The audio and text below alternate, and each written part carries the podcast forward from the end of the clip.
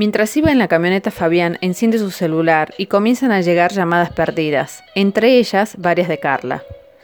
Llegó a su casa alrededor de las 22 horas. Y Carla, ¿dónde estabas? No sé qué le está pasando a la gente en la calle, parece que enloqueció. Si tendrías noción de la realidad, sabrías, contestó Fabián. Ah, bueno, el señor lógico y pensante. ¿Qué te pensás? ¿Que soy estúpida, que no sé nada? Yo no dije eso. ¿Y los chicos? Ah, bueno, ya que sabes todo, deberías saber dónde están tus hijos también. Anda, me voy a bañar. Fabián. Ah, y mañana vienen a presupuestar la pileta nueva.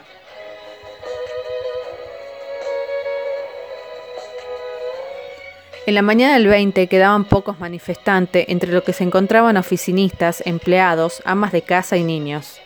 Comenzaron a arribar otros miembros de organizaciones políticas, entre ellos integrantes en donde marcharon todos para Plaza de Mayo. Se encontraban las madres de Plaza de Mayo y el grupo de piqueteros perteneciente a la agrupación Quebracho. Las madres de Plaza de Mayo fueron agredidas por agentes de la policía montada. En la plaza también estaba presente la jueza federal Servini, quien intentó sin éxito frenar la represión policial, siendo también afectada por los gases lacrimógenos de la Policía Federal.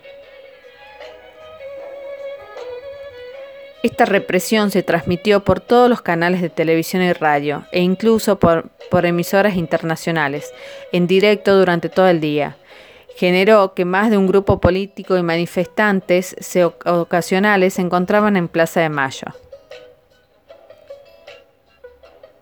Román lo llamó a Fabián. La citricola cerrará unos días. Quédate en guardia expectante. Ya le dije a los guardias que aseguren las entradas. Los galpones ya están cerrados. Fabián pregunta, ¿hablaste con Craven? ¿Te comentó algo de la situación? Está negro el panorama, dijo Román, con una voz entrecortada que nunca antes había escuchado Fabián.